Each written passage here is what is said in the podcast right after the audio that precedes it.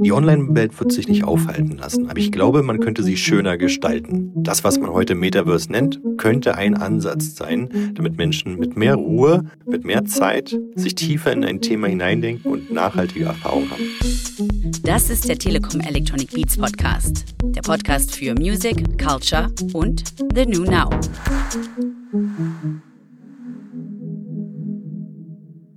Hallo und herzlich willkommen. Ich bin's wieder, Jakob Töne.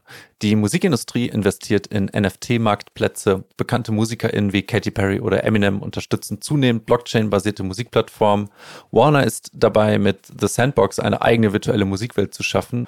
Und wir von Telekom Electronic Beats eröffnen das virtuelle Club-Erlebnis Beatland im Metaverse auf der Online-Gaming-Plattform Roblox. Wir haben heute dazu zwei Künstler zu Gast, die einen ganz persönlichen Bezug zu dieser Web 3.0 Welt, zu digitalen, zum Metaverse haben. Herzlich willkommen, Mio und Boris, und würde sagen, wir steigen gleich ein. Meint ihr, die Musikindustrie ist gerade die perfekte Branche, um in die digitale Realität einzusteigen? Ja, auf jeden Fall. Also, aber auch nicht nur die Musikbranche, würde ich sagen. Also, ich meine, die digitale Welt ist ja sehr weit gestreut. Also ich meine, ob du jetzt auf der Bank arbeitest oder auf der Stadt, da ist ja auch noch quasi ähm, Bedarf, das Ganze so ein bisschen anzupassen, was digital angeht. Da ärgere ich mich schon manchmal, ähm, wie das bei der Stadt oder so abläuft, äh, das Prozedere.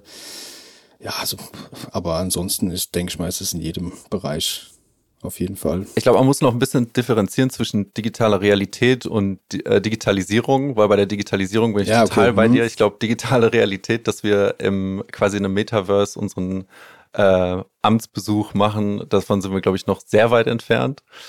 Ja. Ähm, aber wa warum äh, meinst du, dass die Musik gerade äh, eine sehr gute Branche ist, um in die digitale Realität einzusteigen? Naja, die Musik ist ja digital. Also alles, was wir äh, produzieren, kommt ja quasi, also bei mir zumindest von, von, ja, von den Synthesizern, die quasi digital schon hergestellt sind. Ähm, also muss ja jetzt nicht zwingend ein analoges Gerät sein. Und somit unterstützt es das natürlich voll und ganz. Also. Mio, wie sieht's bei dir aus?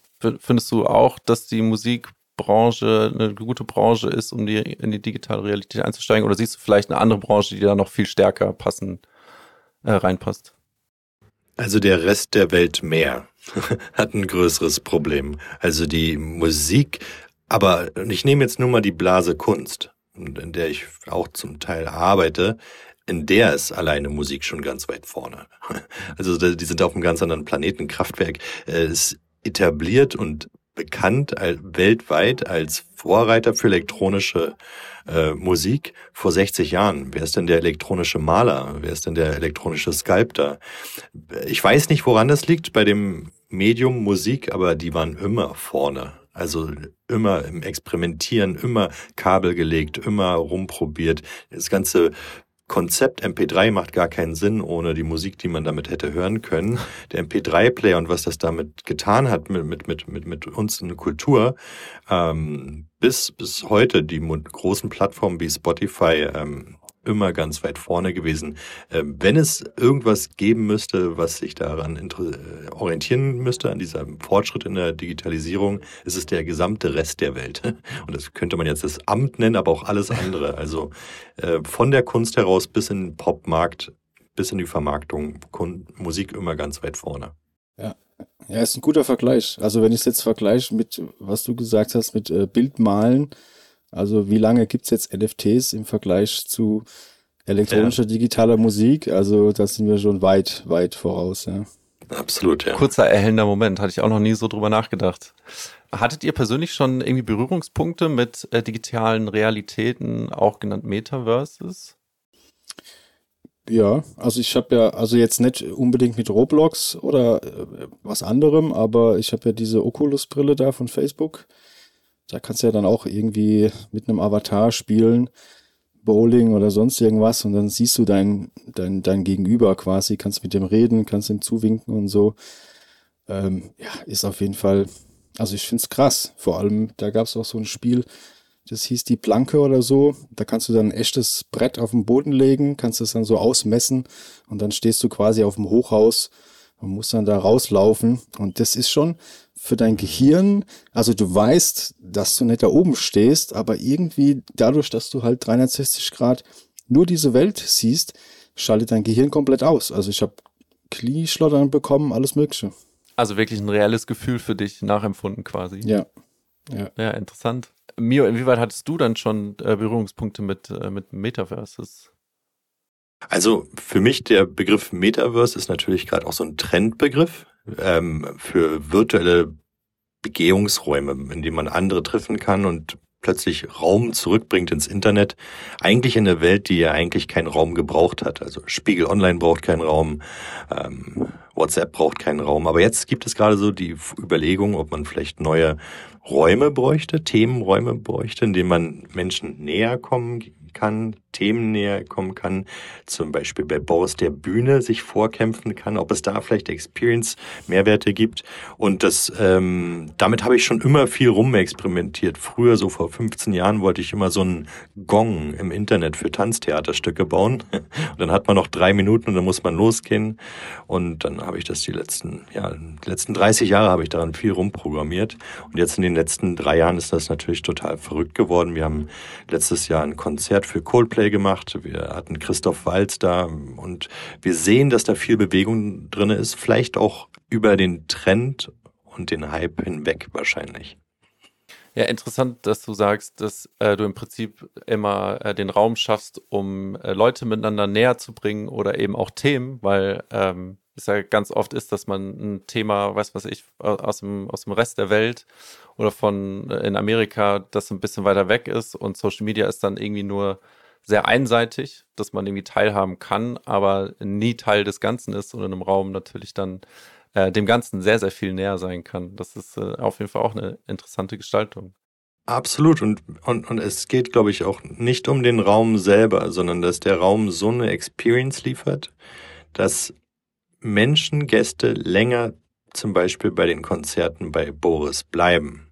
Denn die aktuelle Experience Experience von Musik, Video ist ja, dass man sich irgendwas anhört und nebenbei Twitter liest oder so. Und dann durchskippt bis zum Lieblingslied und vielleicht dann auch online einfach die Dramaturgie von Boris vielleicht auch kaputt macht. Ja, also was, was er sich dabei gedacht hat.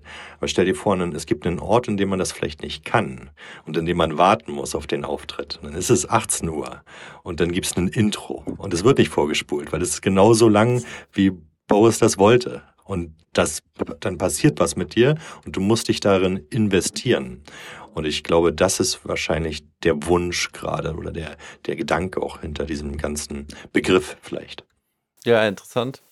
Boris, du äh, wirst ähm, Beatland Club von Telekom Electronic Beats jetzt auch bald auflegen im Metaverse Roblox. Jetzt, mhm. wo äh, Mio das jetzt auch schon so ein bisschen angekündigt hat, dass es für den für die Person einfacher ist, beispielsweise sich nach vorne in die Bühne zu kämpfen oder eben auch der Experience, dass du nicht vorspulen kannst wie bei einem Video, was du dir anguckst. Was ist denn so dein Gedanke, als beispielsweise dann die Anfrage kam oder die Vorstellung des Projekts, dass du als Avatar im Roblox spielen wirst? Also allgemein fand ich es erstmal lustig. Ähm, war es auf jeden Fall eine einmalige Sache, äh, dass man quasi äh, als Online-Figur fungiert und da quasi Musik spielt, äh, um den Leuten was näher zu bringen ist auf jeden Fall ziemlich abstrakt, finde ich. Also selbst für mich, obwohl ich ja eigentlich noch eine etwas jüngere Generation bin. Aber ich finde es auf jeden Fall super spannend. Also du kannst ja quasi, der Avatar kann ja so angepasst werden, wie man das mag. Also quasi die ganze Welt kann ja quasi so gestaltet werden, äh, wie man sich das nur vorstellt. Also quasi wie so eine Fantasiewelt. Da sind ja gar keine Grenzen gesetzt, jetzt wie in der Realität, dass es dann irgendwie zu viel kostet ähm, oder sonst irgendwas. Also finde ich super, super spannend und äh, naja, ich meine, bei meinen Auftritten in, in, in echt, da gehe ich ja dann auch sonst immer äh, zu meinen Fans runter, um irgendwie Enten zu verteilen oder sowas. Also das wird sich jetzt nicht, würde ich mal sagen, super krass ändern in der Roblox, aber ich finde es spannend, dass man A nicht vorspulen kann.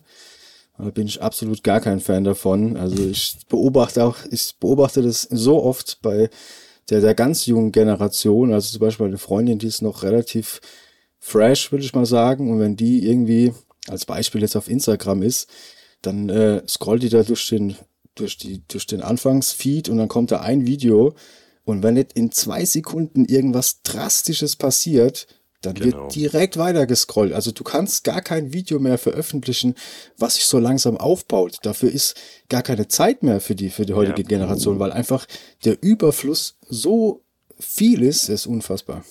Ja, ja ist ja dann interessant, in einem Raum zu sein, wo man, wo dann quasi du dem, dem Inhalt oder der Show nicht so richtig entfliehen kannst, wenn du möchtest, aber hast trotzdem noch die Möglichkeiten, beispielsweise dir die anderen Figuren anzugucken. Ähnlich wie bei so einem Live-Konzert, weil ich zum Beispiel, ich ertappe mich auch manchmal, dass ich irgendwann anfange, auch so ein bisschen zu gucken, was sind das denn hier für Leute und äh, man merkt schon, dass man nicht wirklich 100 Prozent oder die ganze Zeit auf die Bühne schaut, dass man schon hier und dort irgendwie abgelenkt wird, aber man ist trotzdem immer noch Teil der Show. Man kann eben auch nicht, nicht vorspulen und gucken, was kommt als nächstes, sondern muss eben die, sich manchmal auch geduldig üben, zum Beispiel auch in Parts bei Shows, wo man jetzt denkt, ah ja, okay, ich warte aufs nächste Highlight.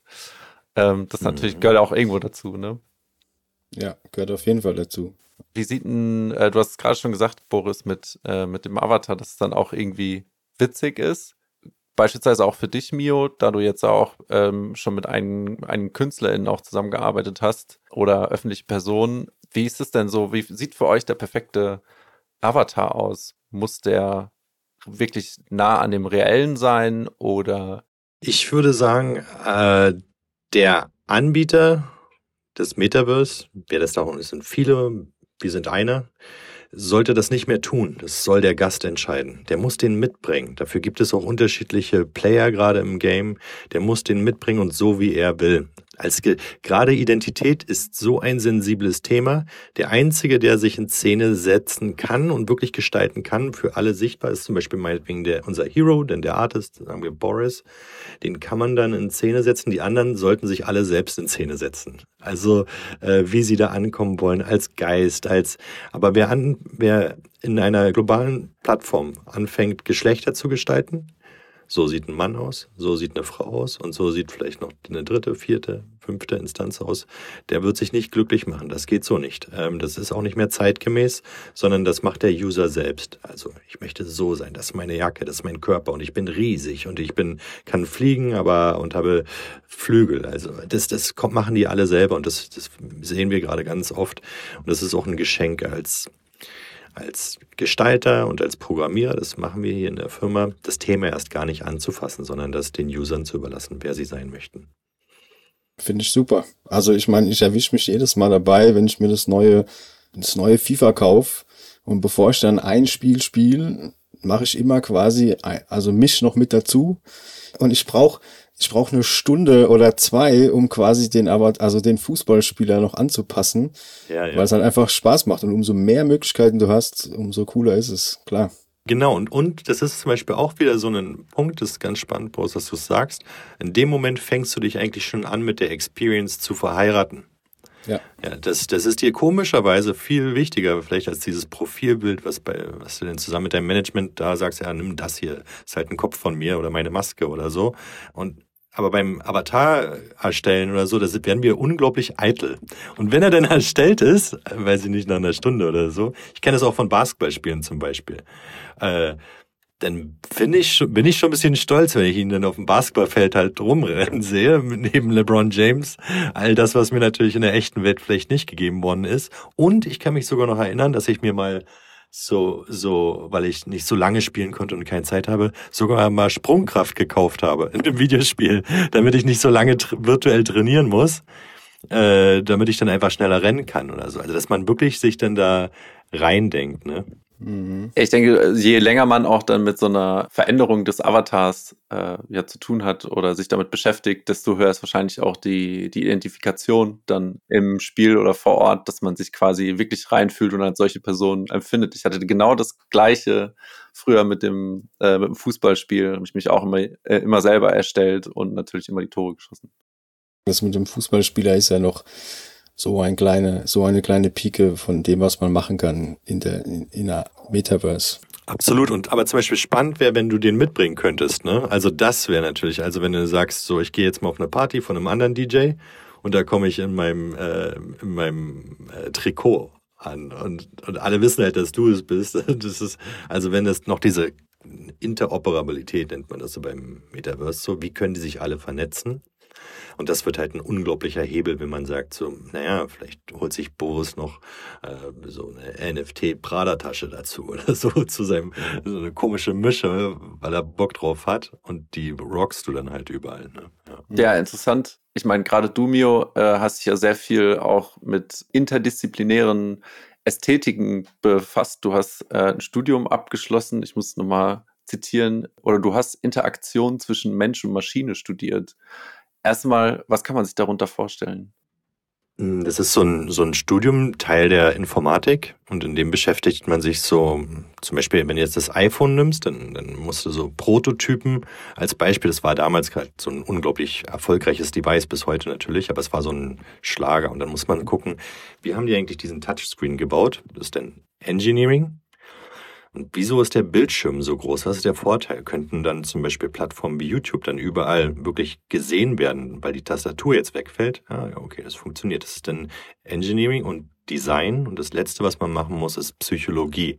Warum wollen Menschen eigentlich mit ihrem Finger auf Symbole drücken und auf Tastaturen auf dem Keyboard, die sie eigentlich verdecken? Das nennt man das Fat Finger Problem. Ähm, denn bei einer normalen Tastatur hast du ja taktiles Feedback und kannst es einfach drücken, auch blind drücken. Niemand kann blind mit einem iPhone steuern. Es ist also unpraktisch eigentlich. Aber aus psychologischen Gründen möchte der Mensch das. Der will die Icons anfassen.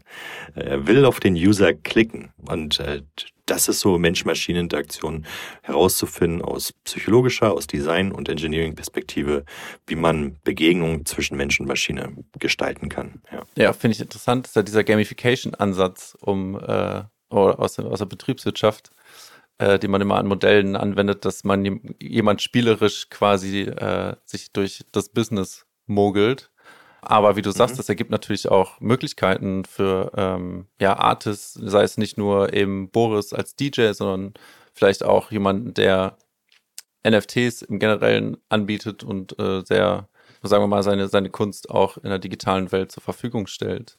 Das klingt ja auch danach, dass man das dann auch am Ende ähm, quasi in, in ein Bezahlmodell umwandelt und sagt, hey, wenn du du kannst in meiner Welt sein oder beispielsweise in Boris Welt und wenn du wirklich die neuen Releases eine Woche vor äh, Release-Start hören möchtest, dann kannst du hier in den Raum reingehen, das kostet so und so viel oder du musst so und, oder das und das dafür machen. Ähm, das klingt ja auch, auch, auch interessant mhm. nach einem neuen Modell eventuell.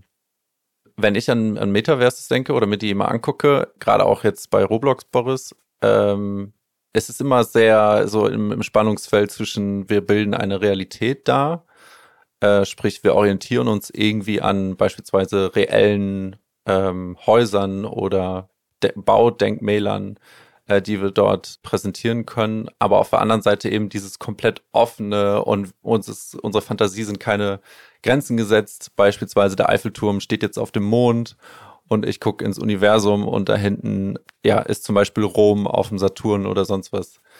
Wie seht ihr das? Oder muss es immer so ein, so ein gesundes Verhältnis sein? Vielleicht Boris, gerade auch wenn man das vergleicht so mit, mit Festivallandschaften, wenn ich an Tomorrowland denke, ist es ja auch immer so ein angelehnt an etwas Reelles, aber dann doch sehr mit Fantasie vollgeschmückt.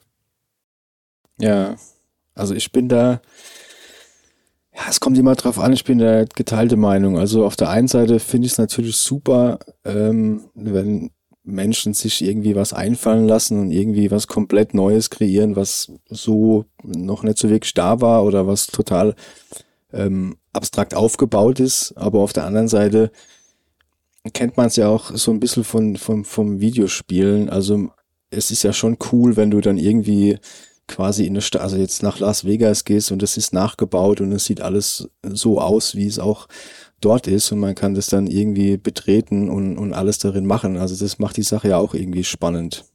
Also ich finde, es 50-50, ja. Es kann nämlich auch sein, wenn es dann irgendwie zu abstrakt ist, dann ist es, also für mich persönlich ist es dann auch gar nicht mehr so super krass interessant. Also es kommt halt immer drauf an, ja, wie das gemacht ist. Ja, also sehe ich ganz genauso. Da gibt es auch so ein Modell in der Psychologie, das heißt Inverted U-Shape of Interest. Wer, aber es gibt es auch im, im, Sound, wette ich. Und zwar, wer richtig ausrastet einfach nur, ähm, äh, der erzeugt Noise. Und wer einfach so den Vier-Vierteltakt runterbetet und wir wissen, man in vier Takten kommt jetzt eine, eine, eine Bridge oder so und wir können schon uns vorstellen, wie die knallt, dann, äh, dann ist man auf der zu weit linken Seite und irgendwo in der Mitte ist die Wahrheit. Und äh, die zu treffen, ist auch beim Metaverse so wichtig. Also wer jetzt einfach so einen Raum nachbaut, der dann einfach so genauso ist wie in der echten Welt und man kann halt nur 8 kmh laufen, da sagt halt jeder, gehe ich halt raus, ne? Aber und wenn du jetzt aber auf eine Internetseite gehst und die spaced einfach nur, dann bist du halt einfach nur in einer verrückten Internetseite.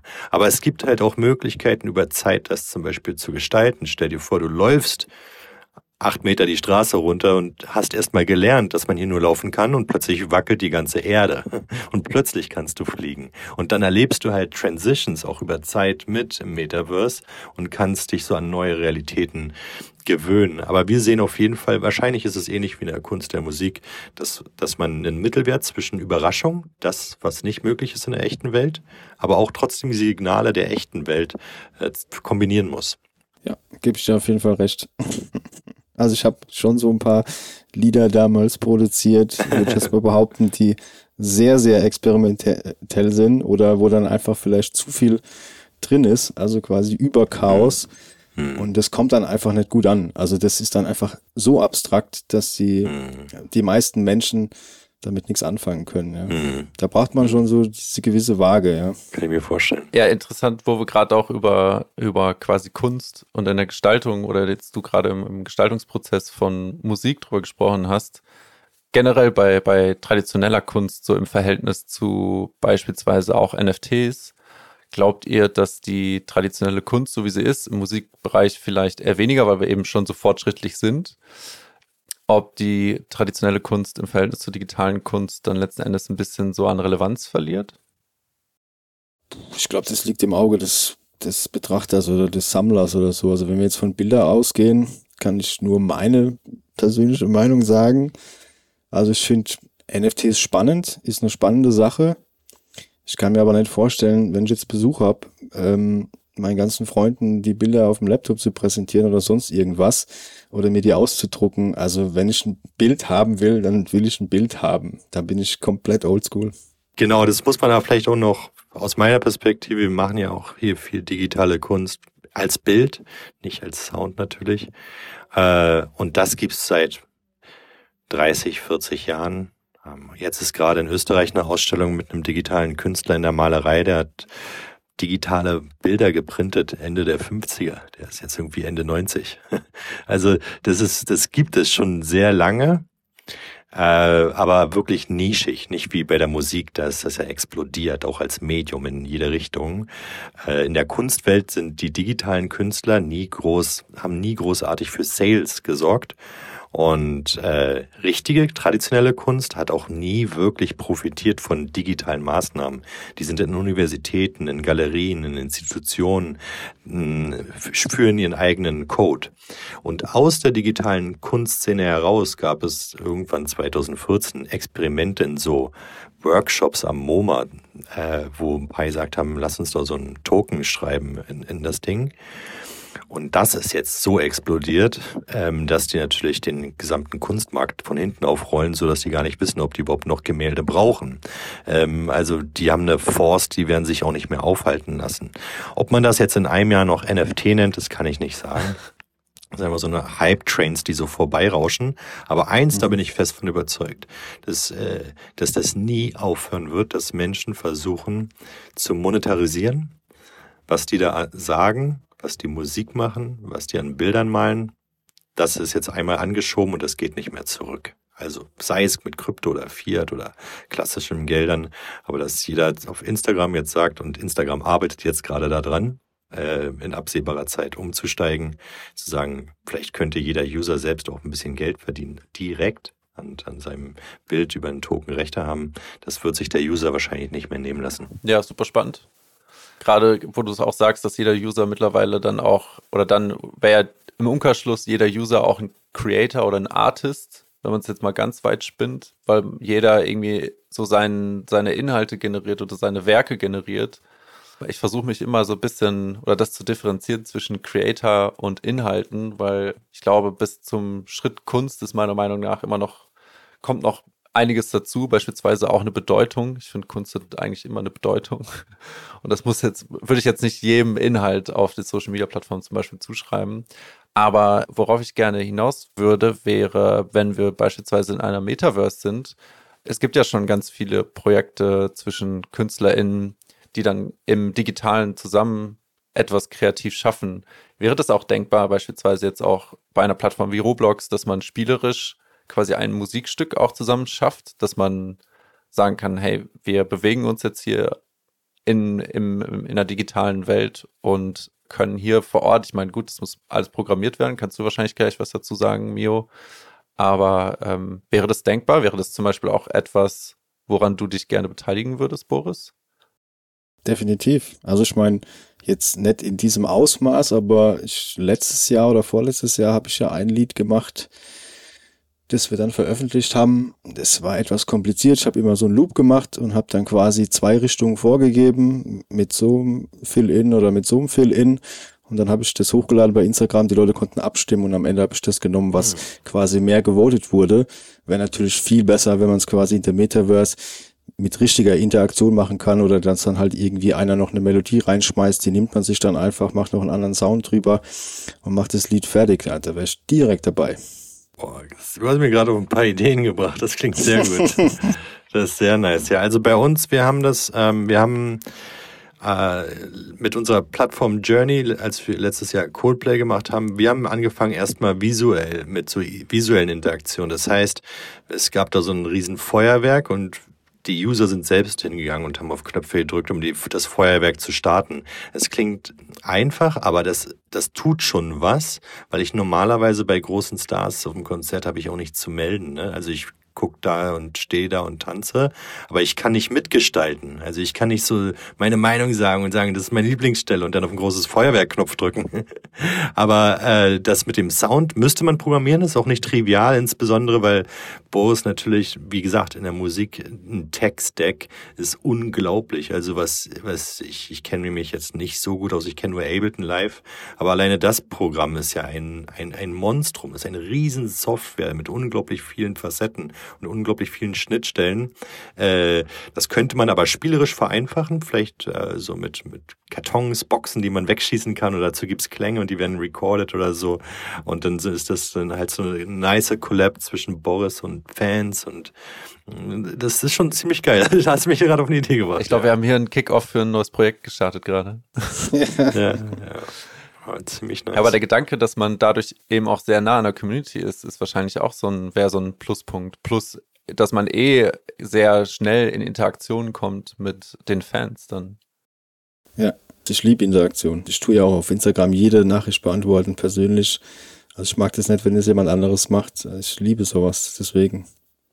Ja, und das erzeugt auch Nähe, ne? Also in beide Richtungen, wenn man jetzt sagt, ich konnte mit abstimmen und dann höre ich das halt äh, mein, du hast gesagt Fillen, ne? Ähm, dass ich, wofür ich gestimmt habe und ich höre das dann immer wieder, dann habe ich ja mitgestaltet, ne? Und das erzeugt auch sowas von, ja, ich will jetzt nicht mit Kameradschaft übertreiben, aber man denkt, man ist Teil einer Szene, ist man dann vielleicht auch. Ja, und das ja. ist schon cool. Müssten wir dann eigentlich eher über ähm, ja eben solche Modelle oder solche ähm, ja, solche Prozesse sprechen, anstatt beispielsweise einer Show im Metaverse, weil jetzt nämlich auch meine nächste Frage würde eine Show jemals so dieses Live-Moment auch ersetzen können, eben durch diese interaktive Teilhabe?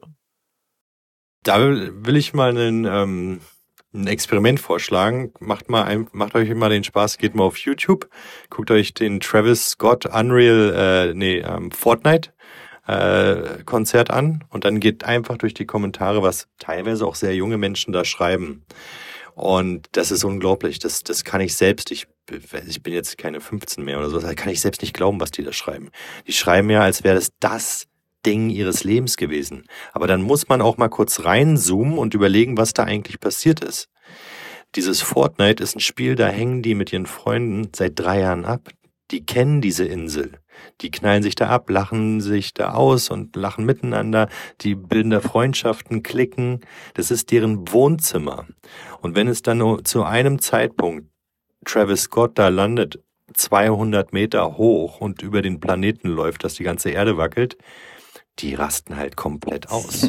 Das ist, das ist für die total echt. Und wenn man jetzt auf YouTube in den Kommentaren liest, ich, ich habe das mal vor einem halben Jahr gemacht, das war total eine Therapie für mich. Da stehen so Sachen wie, ich erinnere mich noch, als wäre es gestern gewesen. Ich dachte so, was sagt man eigentlich nur über ein Rolling Stones Konzert oder so unplugged Kurt Cobain oder so.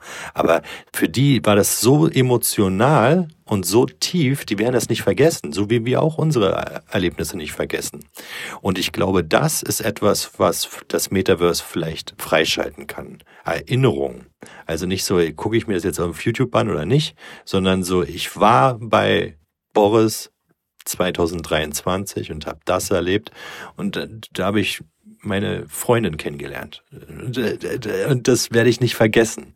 Das so wieder zu schaffen, das wäre das wäre für den Online-Bereich unbezahlbar. Spricht dann auch wieder für reines Livestreaming und eben nicht dieses Vorspulen, weil das ist ja dadurch, dass es dann nur Absolut. zu einer gewissen Zeit auch ja. zur Verfügung steht, äh, wird es ja dann dadurch auch vielleicht noch, noch besonderer. Äh, Finde ich super interessant, den Gedanken. Ich habe mir äh, ehrlicherweise das bisher noch nicht gedacht, weil ich immer dachte, oder ich bin von mir ausgegangen und dachte eben, ja, auf so einem Konzert irgendwie auch die Energie zu spüren.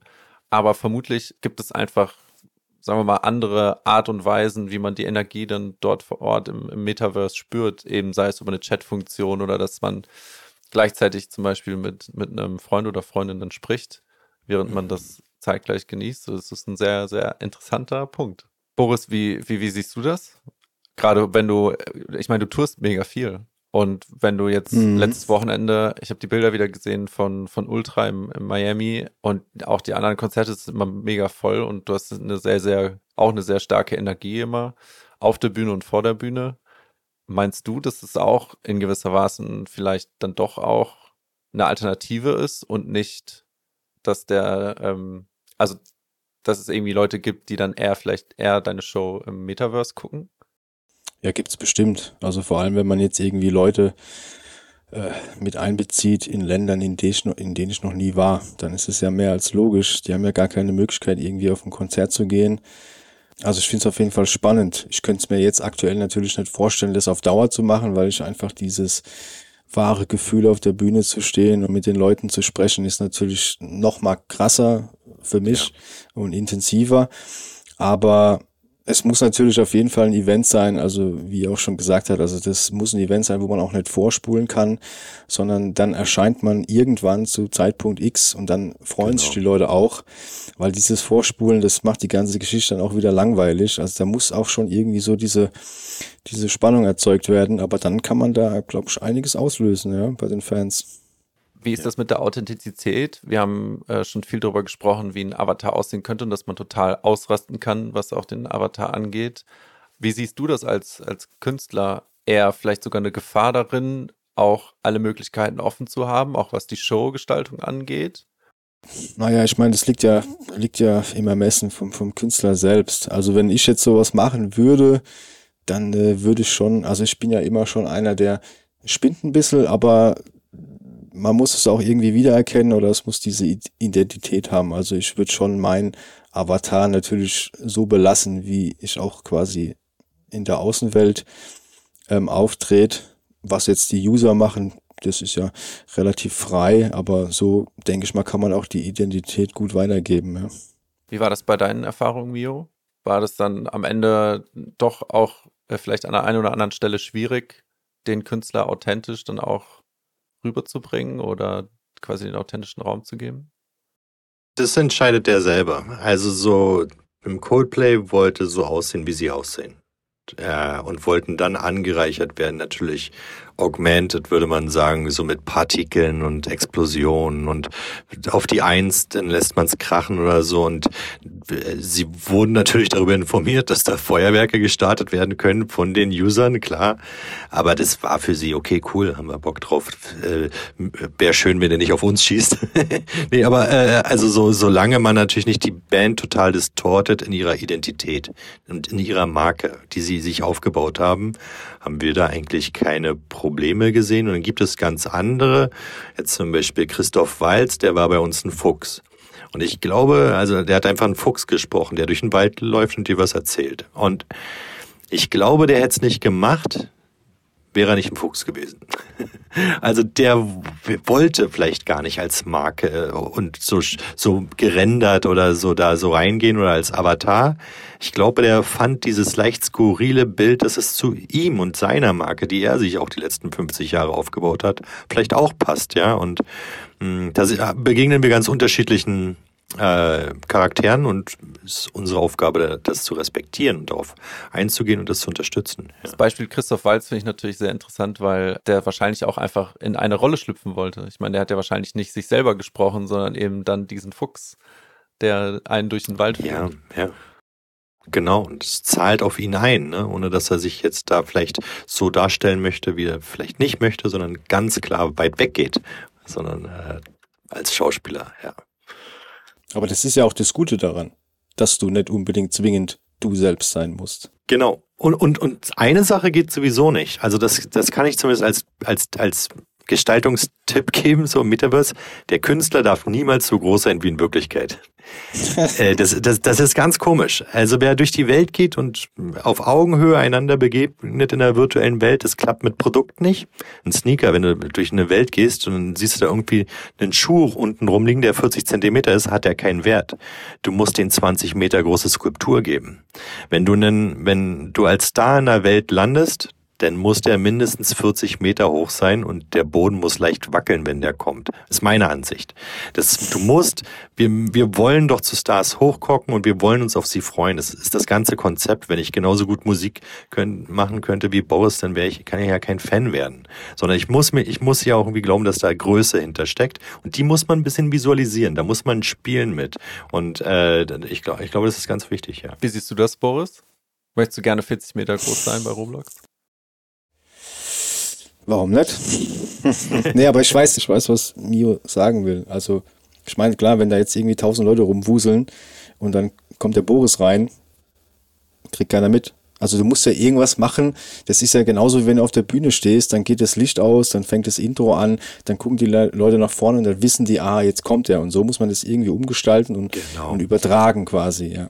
Ja, ich glaube, genau. dass äh, du ja. einen deutlichen Vorsprung noch hast gegenüber anderen Künstlern, weil du eben auch die Maske als das Erkennung, Wiedererkennungsmerkmal äh, auch eben hast.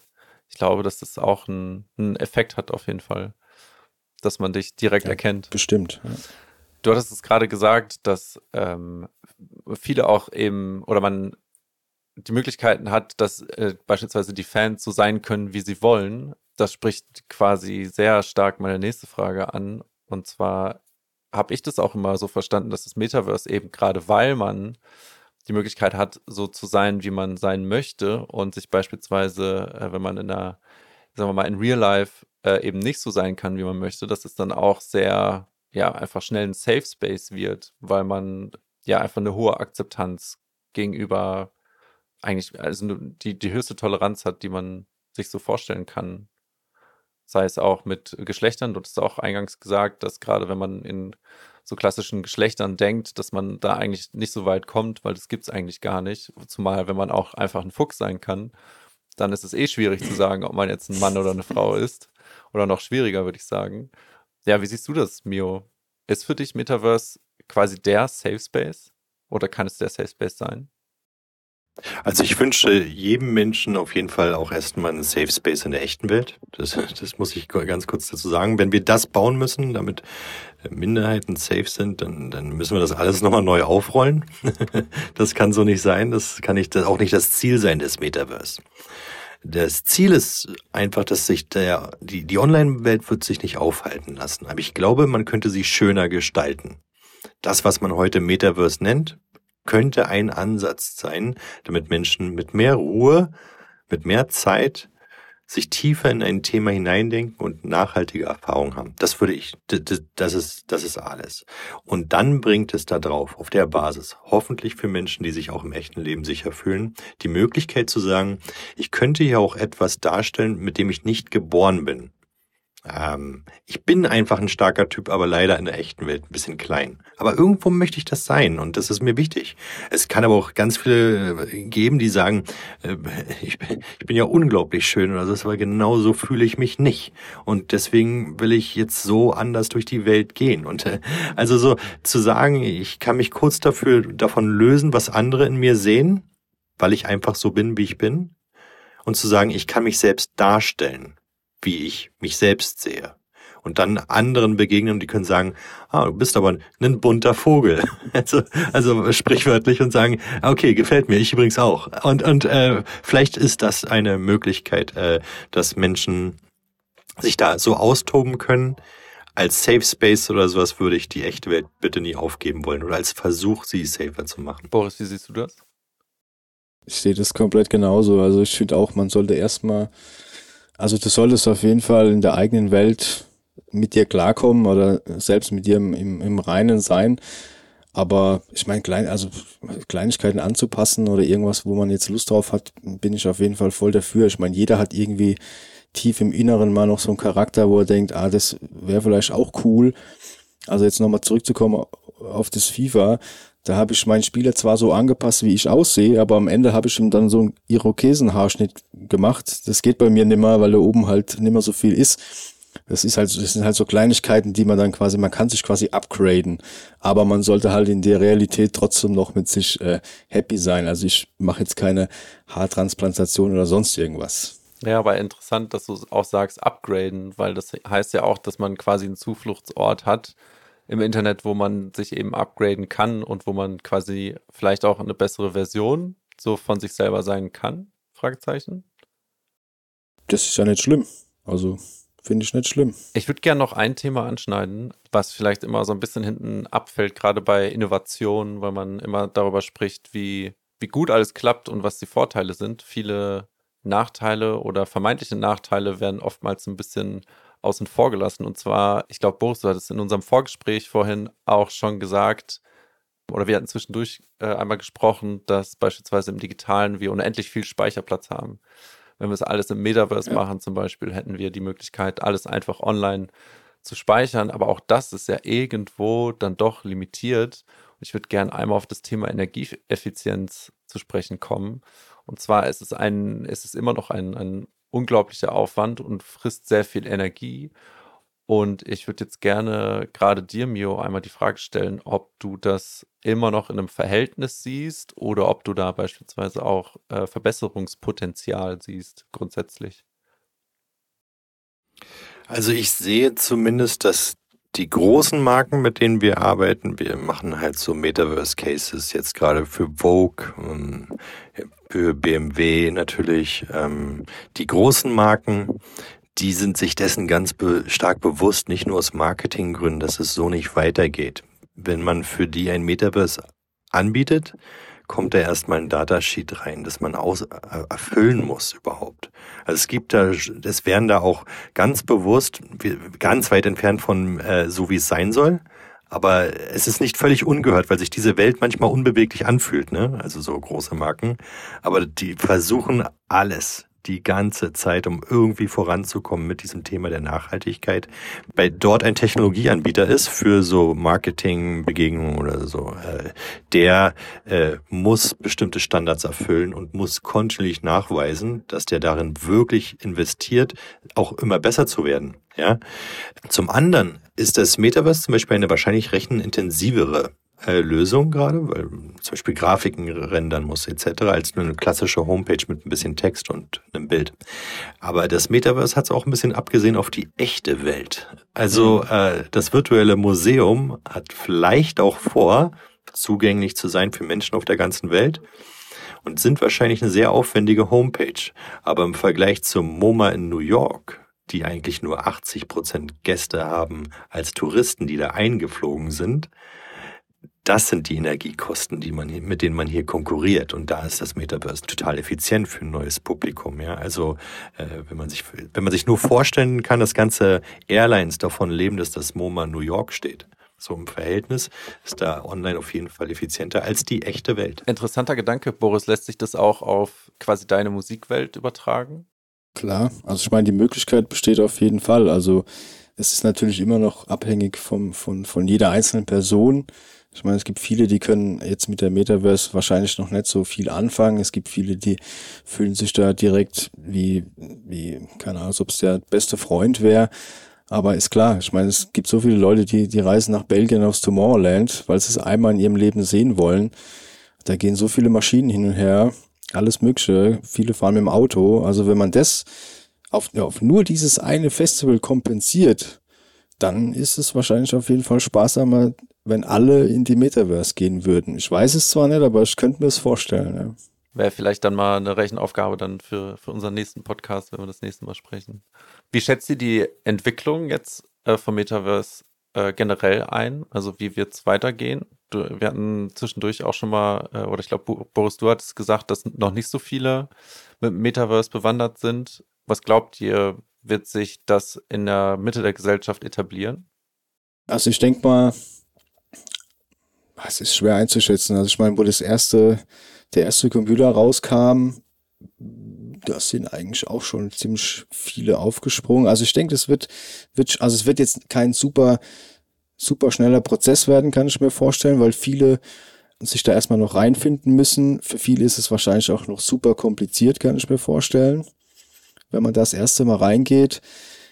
Ähm, viele Generationen werden älter, die gar nichts mehr damit anfangen können. Also ich denke, da müsste man noch so eine Generation warten, bis man jetzt sagen könnte, irgendwie alle können was damit anfangen oder, oder so. Also ich denke, das ist noch, ist noch ein Pro äh, Prozess, den man da durchlaufen muss. Sehe ich ganz genauso. Vielleicht nicht ganz eine Generation, ähm, die, aber, aber so ja, ein zeitnah. Man muss auch sagen, kurz, es gibt ganz viele unterschiedliche Vorstellungen davon, was es ist. Und, und da werden sich auch unterschiedliche darstellen. Ich denke, aber das ist nur mein scheidender Versuch, das zu beschreiben. Es geht nur um Erfahrung und Boris spielt schon Videospiele und hat wahrscheinlich auch gegen andere gespielt. Eigentlich ist er schon da in dem, was man versucht zu tun. Schon, schon lange. Und jetzt gibt's aber Leute, die zum Beispiel im Social Media Bereich gearbeitet haben und sagen, warum können wir unsere Welt nicht auch ein bisschen mehr Spiel beigeben? Denn äh, das wird für viele ähm, äh, am Anfang nicht notwendig sein, so wie viele auch äh, Social Media einfach keinen Mehrwert sehen. Eine Sache, da würde ich aber zumindest drauf wetten, ist, ich würde es nicht ignorieren in den nächsten Jahren. Denn was einer der größten Firmen gemacht hat, sich einfach umzubenennen, umzubenennen. Das ist hm. kein Zufall oder kein Marketing-Stunt. Das ist einmal durchgerechnet, sage ich. Ja. Da, da, sitzt, da, da sitzen 500 Berater dran und rechnen das den ganzen Tag aus, ob das Sinn macht oder nicht. Und dann schieben die so ein Riesenschiff hoch und benennen den ganzen Laden um. Das sind 60.000 Mitarbeiter und eines der größten Unternehmen der Welt. Das ist kein Marketing-Stunt. Ja, du sprichst von, von Meta, ehemals Facebook, für alle, für alle, die das genau. gerade nicht das ist ein Strategiewechsel auf 10, 15 Jahre gedacht. Jetzt Schiff gedreht, Tanker gedreht. Und wir sehen jetzt zum Beispiel am Markt, was mit den größten Beratungsagenturen der Welt, den größten Brands der Welt passiert. Die drehen alle mit. Natürlich. Die wollen das alle untersuchen, was da machbar ist. Das passiert nicht, das bleibt nicht ohne Konsequenzen, möchte ich sagen. Ja, ja finde ich spannend. Äh, gibt auf jeden Fall äh, einen guten Ausblick, in welche Richtung wir uns bewegen eine Sache wollte ich noch so reinschmeißen. Also ich, ich würde es so ein bisschen vergleichen, das ist vielleicht ein blödes Beispiel, aber ich würde es ein bisschen vergleichen wie mit Elektroautos. Es kommt halt drauf an, wie das Ganze aufgestellt wird. Also viele kaufen auch kein Elektroauto, weil die Tankstellen dafür nicht da sind. Also es kommt auch drauf an, wie wird die Meta Metaverse quasi den Leuten unterbreitet. Es ist einfach, genau. da reinzukommen, etc. pp. Und dann hast du auch den Entwicklungsprozess schneller halt.